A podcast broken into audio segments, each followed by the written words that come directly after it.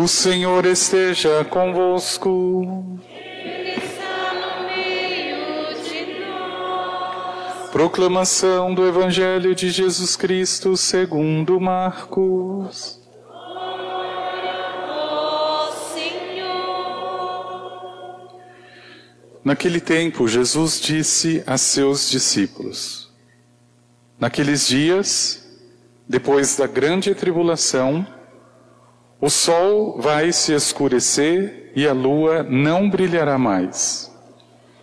As estrelas começarão a cair do céu e as forças do céu serão abaladas. Então vereis o Filho do Homem vindo nas nuvens com grande poder e glória. Ele enviará os anjos aos quatro cantos da terra e reunirá os eleitos de Deus de uma extremidade à outra da terra. Aprendei, pois, da figueira esta parábola. Quando seus ramos ficam verdes e as folhas começam a brotar, sabeis que o verão está perto.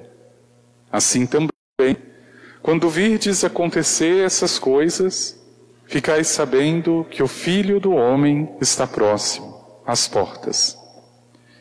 Em verdade vos digo, esta geração não passará até que isto tudo aconteça.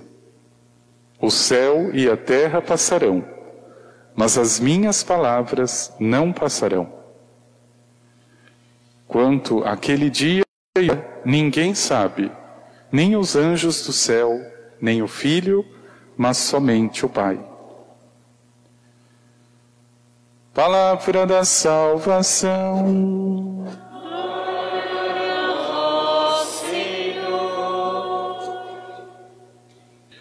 Então vereis o Filho do Homem vindo nas nuvens com grande poder e glória. Ver o Filho de Deus é o preço de todo o sacrifício que nós fazemos. Se isso é um bom salário ou não, meu irmão e minha irmã, é o teu coração, são as tuas atitudes, é a tua vida que vai dizer. Ver o Filho de Deus não é pequena coisa. Aliás, é somente quando esse objetivo está acima de todos os outros objetivos é que você consegue viver. À medida que a esperança de ver o amado, o Cristo, à medida que isso esfria no coração do ser humano, as outras coisas vão esfriando, vão perdendo sentido. Veja, é a mesma situação em relação às pessoas que nós amamos. Veja, meu irmão e minha irmã, existe um momento onde todos nós nos separamos. Isso daqui não tem matemática, não tem receita que diga o contrário. Todos nós, um dia vamos nos separar. Talvez uns mais cedo, outros mais tarde, enfim. Mas o que, que acontece depois? Essa grande pergunta que permanece no coração humano e que de alguma forma é provocado pelo momento da morte, da separação, talvez cause aquela angústia que todos nós já conhecemos, todos nós que já perdemos alguém. Mas veja, a palavra do Senhor, ela vem não é para angustiar. Seja qual for a situação humana, a palavra de Deus é esperança. É esperança.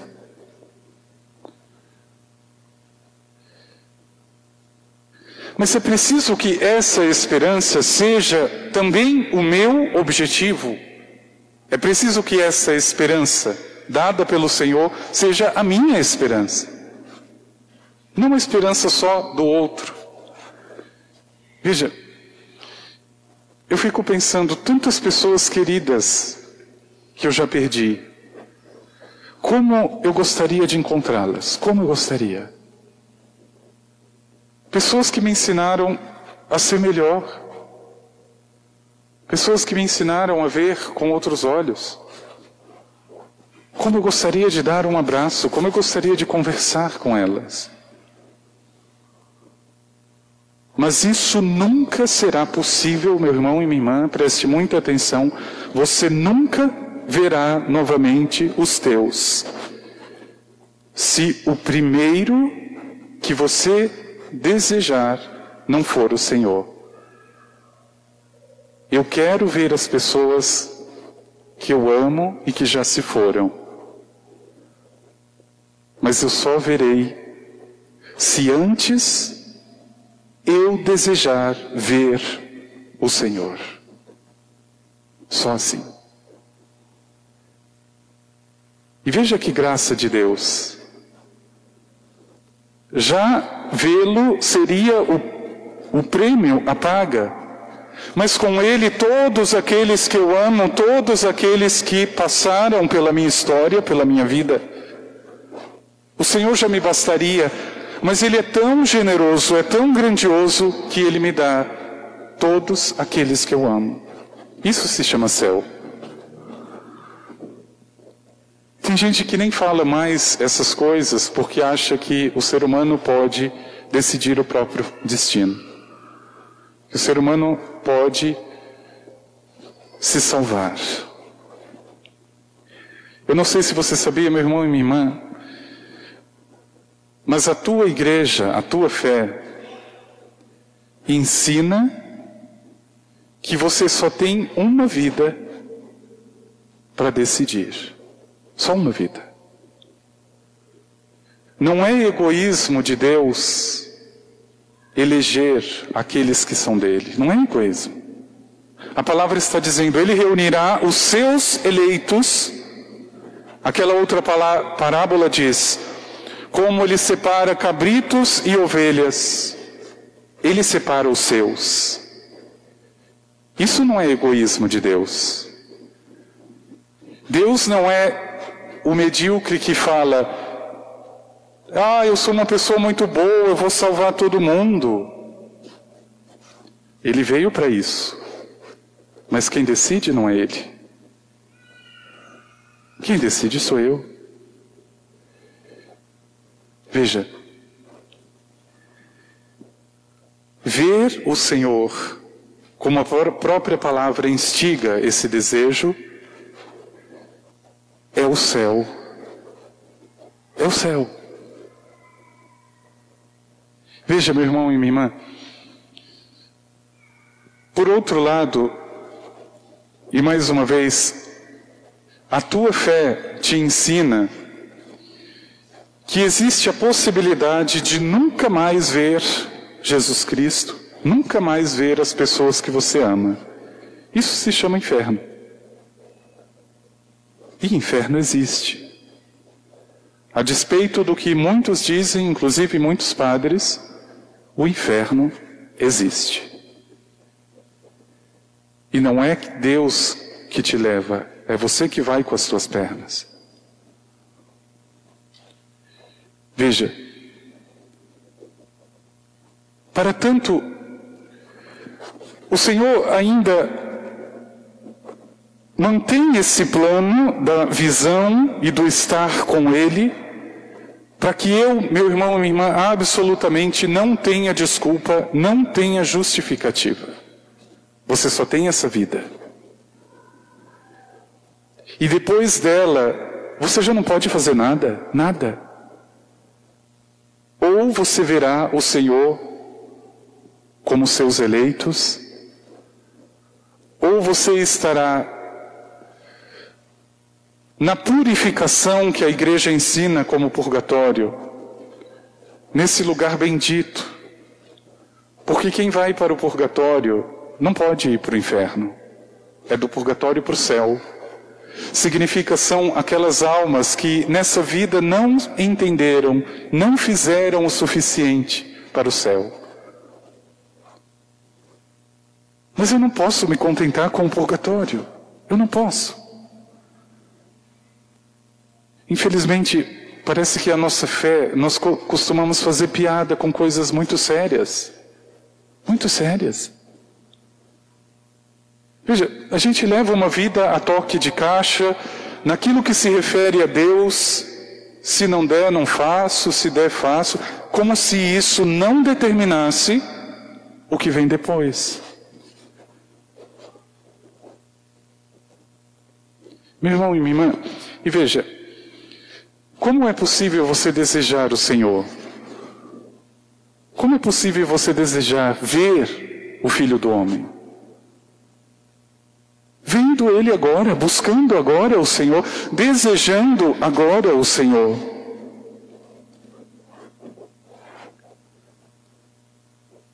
Infelizmente, nós entramos num, numa sociedade muito frenética. É uma sociedade que a todo momento você tem que dizer: onde você está, com quem você está, o que, que você está fazendo. Meu irmão e minha irmã, se você fizesse essa experiência, veja, hoje eu vou desligar meu celular, hoje eu quero ir para um lugar mais tranquilo, mais silencioso, quero estar com o Senhor. Pronto. Nossa, mas aonde você estava? Eu te liguei o dia inteiro. Oh, eu estava com o Senhor. Essa maldita mania que nós temos, este pegagismo, não sei se existe essa expressão, essa mania de ficarmos controlando o tempo inteiro a vida do outro. Meu irmão e minha irmã, me desculpe. Não é o teu pai e a tua mãe que vai te salvar.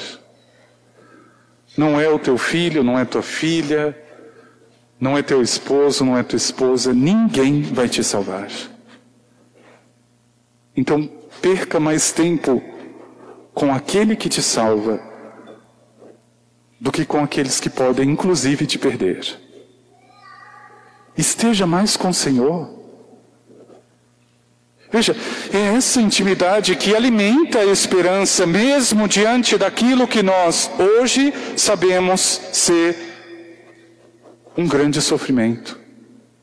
Mesmo diante da morte, mesmo diante da separação, se agora eu já tenho tempo para o Senhor, se agora eu já estou com o Senhor, o que, que eu tenho medo? É daí para mais. Veja, eu já gastei o meu tempo, eu já dediquei a Ele uma vida. Agora, o meu salário, como dizia Paulo, eu já combati o combate, agora já está reservada uma coroa.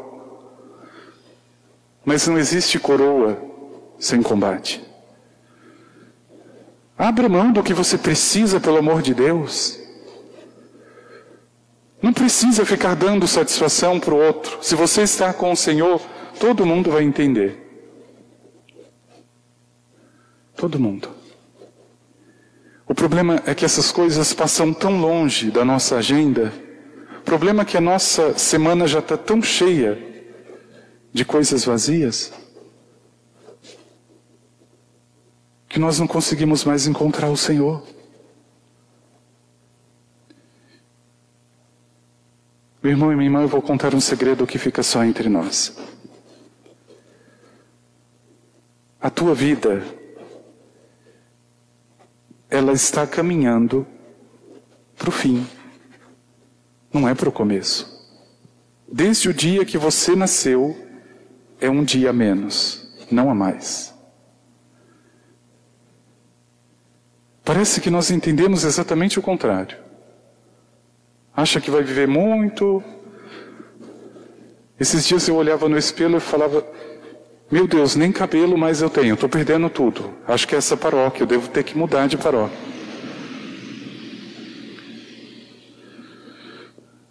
Se isso fosse há 10 anos atrás, eu já estava colocando implante capilar, pode ter certeza. Eu achava horroroso careca. mas eu posso ser um careca de Jesus. Se eu estiver com Ele, posso estar com cabelo sem, dane-se. Eu ganhei o meu salário. Eu estou com o Senhor.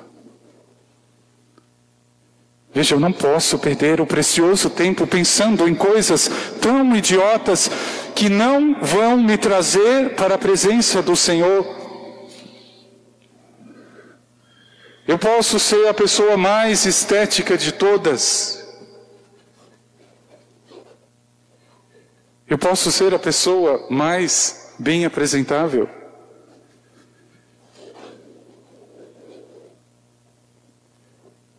e estar com as passagens compradas para o inferno, o que, que adianta?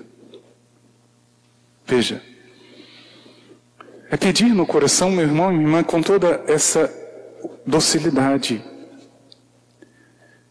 Senhor, quando tu vieres, que eu te veja. Quando eu for antes da tua vinda, que eu te veja. Se eu permanecer aqui algum tempo, eu não sei quanto, que eu te veja. Meu irmão, minha irmã, quando isso, quando esse desejo existe no coração, não tem doença, não tem sofrimento, não tem briga, não tem dificuldade. Veja, eu tenho um objetivo. Eu oriento a minha vida por ele tudo aquilo que eu falo, tudo aquilo que sonho, tudo aquilo que penso, para ver o Senhor. Meu irmão, minha irmã, essa deveria ser uma questão de ordem na tua vida, uma questão de ordem. Quem você espera ver no fim de tudo? Quem você espera ver?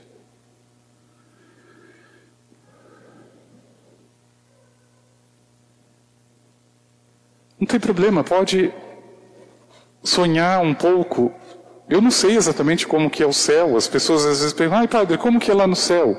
Eu não sei. Mas eu espero que pelo menos um fogão a lenha tenha. Uma panela de barro, alguma coisa assim. Quando eu começo a sonhar eu entendo que o céu é onde está o, o Senhor Jesus.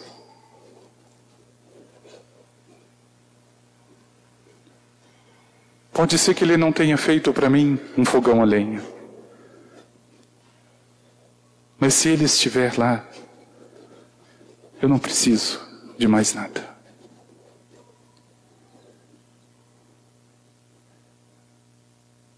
Meu irmão e minha Pense com muito carinho nisso. Você tem a possibilidade de nunca mais ver o Senhor e nunca mais ver as pessoas que você ama. Isso se chama inferno.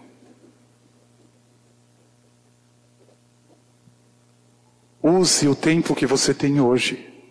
Você não tem outro. Use o tempo que você tem hoje para buscar o próprio Senhor. Eu tenho certeza que não existe sacrifício nenhum que pague você estar com Ele. Nenhum. Porque com Ele vem tudo aquilo que você ama, tudo aquilo que você precisa. E por que, que isso é tão difícil, gente? Porque o demônio sabe e principalmente no coração que quer ver o Senhor, ele coloca um milhão de coisas para tirar da presença de Deus. Coisas pequenas. Estava descendo com a bicicleta para vir celebrar a missa, o pneu furou. Tive que voltar. Antes de xingar a sogra, antes de xingar a mãe, eu tenho que ter muito claro eu vim para ver o Senhor. Não é isso que vai me tirar da presença dele. Veja, O demônio vai disputando, ele vai, de algum modo, tirando do coração o desejo de ver o Senhor com contradições, com dificuldades, com provações. Mas o Senhor também sabe trabalhar com elas. Veja, aquilo que te acontece de provação, de dificuldade, também pode ser para purificar o teu coração. Não é só uma armadilha inimiga, é também um momento de você oferecer, crescer. Então verão, diz a palavra, o Filho do Homem. Veja que grande graça. Tudo o que fizemos, tudo o que somos, é para ver o Senhor. Meu irmão, minha irmã, pede no teu coração essa graça, o Senhor me ajude. Senhor, que eu te veja. Ele é tão grandioso que ele já veio uma vez, mas ele não se cansa. Ele vem na Eucaristia, ele vem na palavra, ele vem a todo momento. Que o teu coração, meu irmão, minha irmã, alimente sempre esse desejo, o desejo de Deus. Aliás, se tem uma coisa que nós gostamos é de ver. A visão é a coisa que mais atrai o ser humano. Então queira ver mais Deus.